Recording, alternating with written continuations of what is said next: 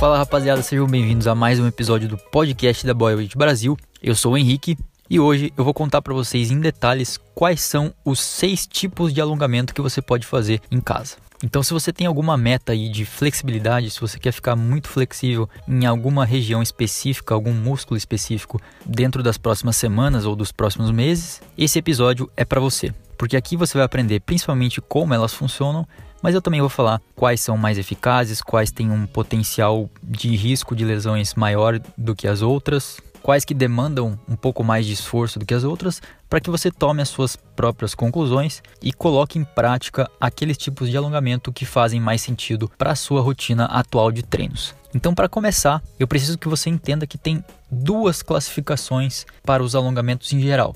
Então, eles podem ter movimento ou não. Essa é a primeira diferenciação que a gente tem que fazer quando a gente está tentando entender como os alongamentos funcionam.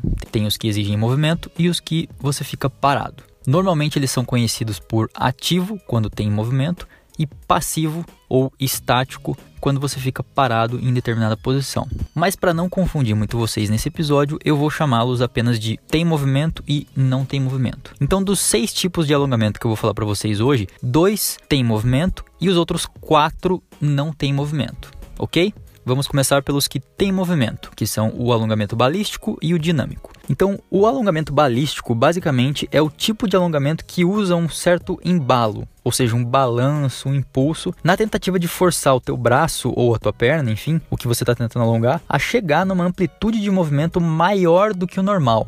Essa é uma característica muito frequente dos alongamentos balísticos. Você ultrapassa a amplitude de movimento que você seria capaz de alcançar normalmente. E é por isso que ele é classificado como um alongamento que tem um risco alto de lesões. Por quê? porque ele não permite que a musculatura se adapte e relaxe na posição alongada. É muito importante a gente lembrar que para você ter ganhos de flexibilidade, você tem que deixar o seu músculo relaxar em determinado momento. Lembrem do episódio que eu gravei com o Romulo Viel, inclusive, se vocês quiserem dar uma olhada nesse episódio específico que eu tô falando, procurem aqui mesmo no Spotify ou no aplicativo de podcast que você usa para ouvir o podcast aqui da Bodyweight Brasil, pelo título os Segredos da Flexibilidade que eu gravei com o Rômulo. É o episódio 33 para vocês conferirem. E lá a gente fala que relaxar é essencial para que você conquiste uma nova posição no alongamento. Então, no alongamento balístico, como você usa muito esse balanço, esse embalo, a tua perna ou o teu braço ele simplesmente balança sem controle.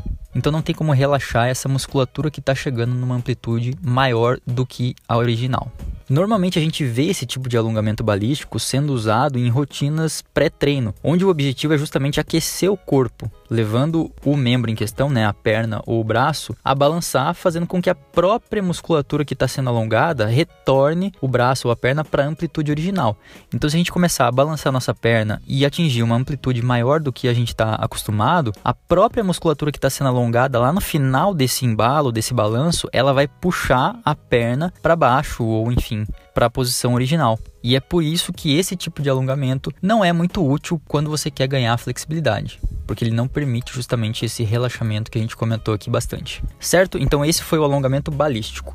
O segundo tipo de alongamento que você pode fazer, que tem movimento, é o alongamento dinâmico. Só que aí que está o problema. Você não pode confundir alongamento balístico com, dinâmico. Apesar dos dois terem essa característica do movimento em comum, o alongamento dinâmico envolve movimentos controlados, diferente do balanço que eu acabei de falar do alongamento balístico certo? O balanço descontrolado. Então, aqui no alongamento dinâmico, o objetivo é mover uma parte do corpo com controle da amplitude e da velocidade do movimento, fazendo com que você chegue em uma posição nova, só que respeitando os limites do alongamento. E uma coisa que é muito importante que você não deve esquecer é não faça um número de repetições que ultrapasse a barreira do cansaço muscular. Então, quando você sentir que o teu músculo está ficando fadigado, não continua tá? O objetivo aqui não é hipertrofia, não é força, nada disso. Você está treinando flexibilidade. Então chegou, por exemplo, na oitava repetição e sentiu que o músculo já está ficando cansado, já está sendo difícil fazer mais repetições, é ali que você para, beleza? Por que isso? Porque músculos cansados têm um menor potencial de elasticidade e isso acaba diminuindo a capacidade de manutenção dessa amplitude de movimento. Então, por isso que é importante parar quando estiver cansado certo?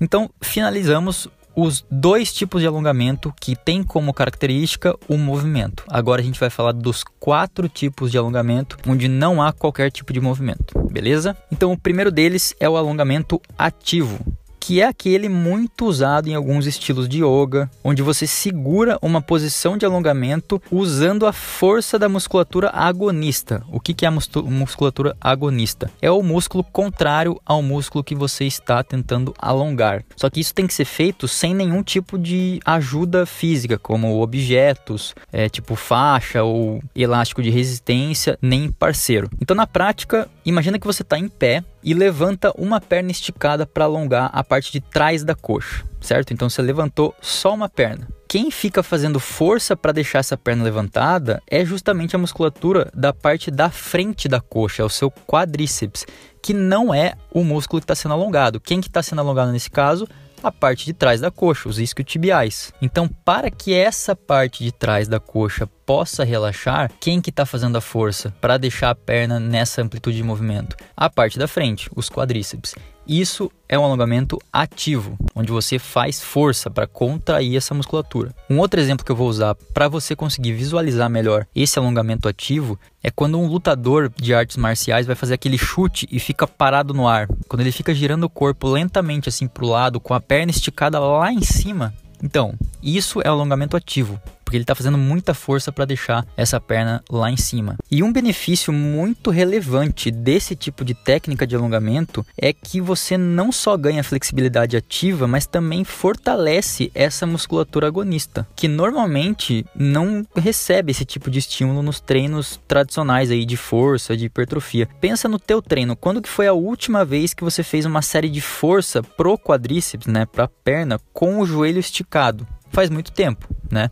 Normalmente o que a gente faz? A gente faz, por exemplo, na academia, cadeira extensora. Então a gente estende e flexiona o nosso joelho, ou quando faz um pistol squat ou um agachamento normal com as duas pernas, a gente dobra a articulação do joelho para produzir força nos quadríceps. Só que esse tipo de força que eu tô falando é para você fazer, por exemplo, um toast to bar ou um leg raise na barra fixa. Então imagina você na barra fixa e você faz aquele exercício abdominal que você leva os teus pés a tocarem lá na barra com a perna retinha, não dobrada, tá? Imagina isso. É importante também a gente treinar esse tipo de contração. Eu sei que tem muito abdômen envolvido, tem flexores de quadril, tem o quad... não é só o quadríceps, certo?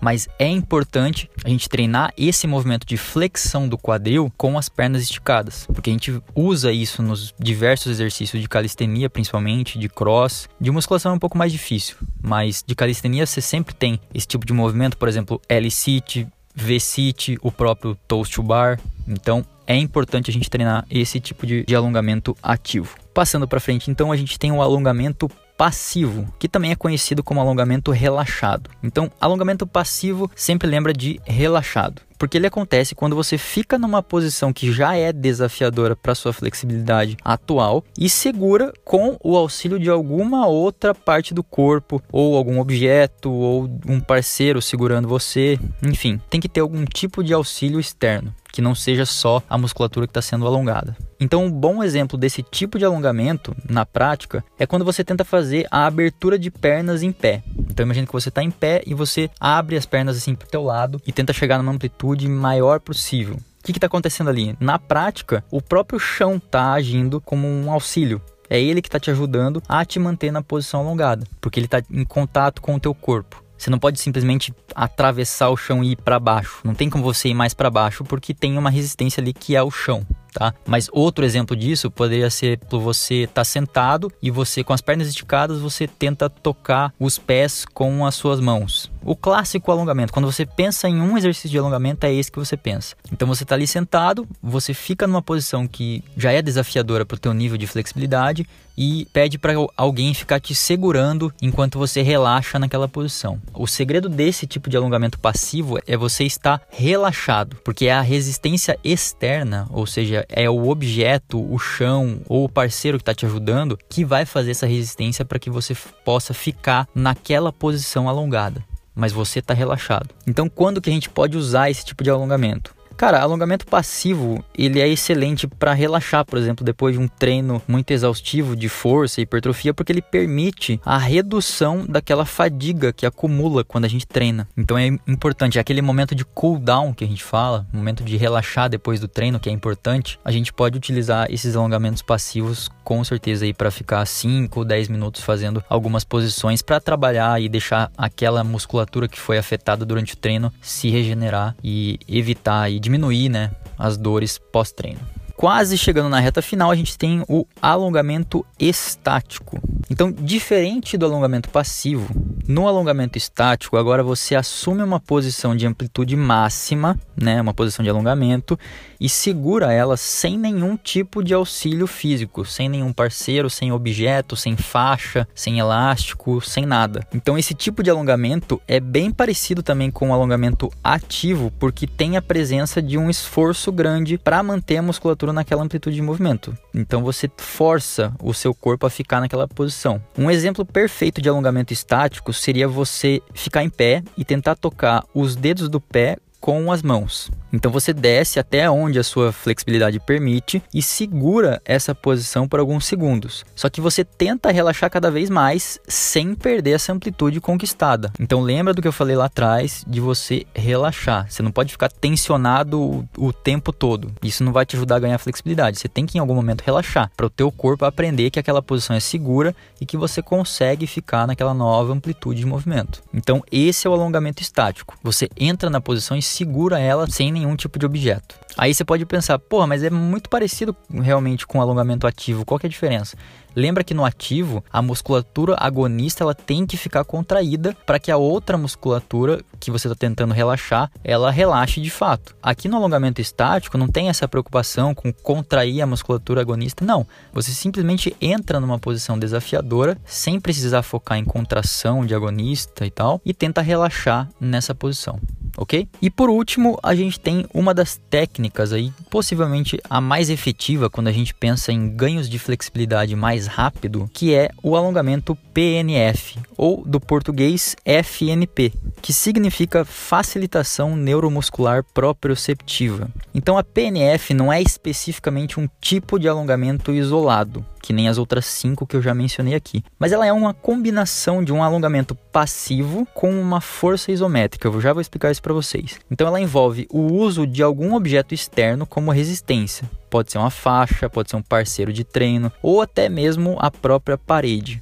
tá? É bom lembrar que não existe só uma maneira de realizar a PNF, só que as mais conhecidas envolvem um período de contração isométrica, ou seja, aquela contração que não tem movimento do músculo alvo que você está tentando alongar, seguido do relaxamento desse mesmo músculo. Então lembra que no alongamento ativo você também tem contração, só que ela é do músculo contrário. Aqui na PNF você vai contrair o músculo que você quer alongar. Então vamos botar isso na prática. Imagina que você tem, por exemplo, o alongamento da panturrilha em pé, aquele clássico que você alonga a panturrilha antes de dar uma corridinha tal, antes de pular corda, enfim. Então imagina que você está em pé ali, de frente para a parede e você posiciona ali teu calcanhar no chão e a ponta do teu pé fica na parede. Então você está alongando ali a sua panturrilha que, que você vai fazer a partir daí? Você vai produzir força contrária à resistência da parede. Ou seja, você vai tentar empurrar a parede para frente com o seu pé. Obviamente ela não vai se mexer, então isso significa que aí a gente tem uma contração de isometria, ou seja, não tem movimento. A parede não vai para frente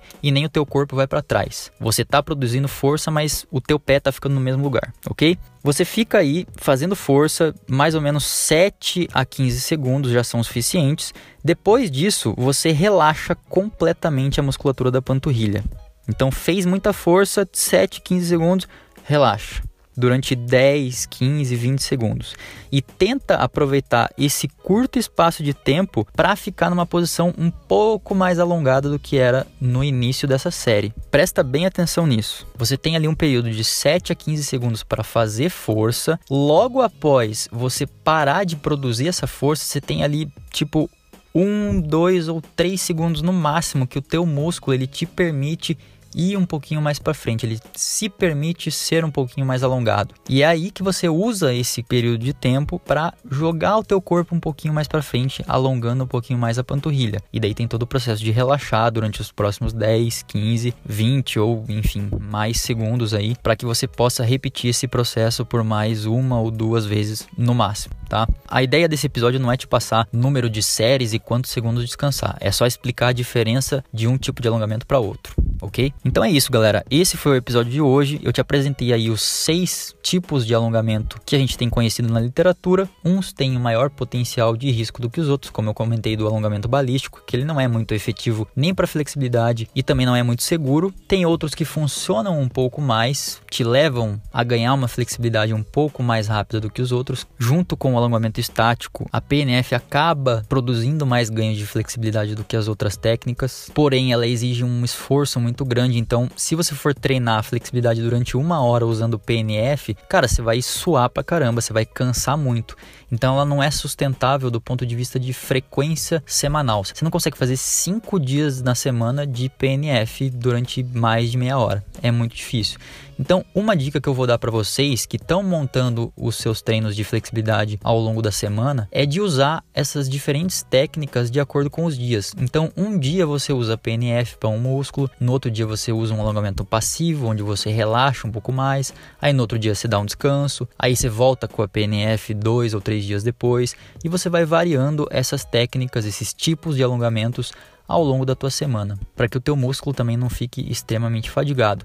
Imagina você tentar fazer uma, um sistema de treino de alongamento usando a PNF cinco vezes na semana, junto com, por exemplo, agachamento três vezes na semana pesado. Se a PNF, obviamente, for específica para a região do quadríceps, né? Então você tem muita competição aí. Você tem cinco dias de PNF para o quadríceps, junto com três dias de agachamento que vai pegar muito quadríceps. Então não fica um negócio sustentável. Você não vai nem chegar no agachamento bom e nem ganhar flexibilidade o suficiente da maneira com que você quer, certo? Então use esses tipos de alongamento da maneira que você julga ser melhor para a sua rotina atual, ok? Não esqueça de usar o cupom de desconto podcast15 para comprar o meu novo e-book Técnicas Avançadas de Treino na Calistenia. Você ganha 15% de desconto se usar esse cupom podcast15. E para a indicação de música de hoje, vou deixá-los com a música Riders on the Storm do The Doors. Não é do Snoop Dogg, tá? É do The Doors, a original. É isso, espero que gostem e até o próximo episódio. Valeu!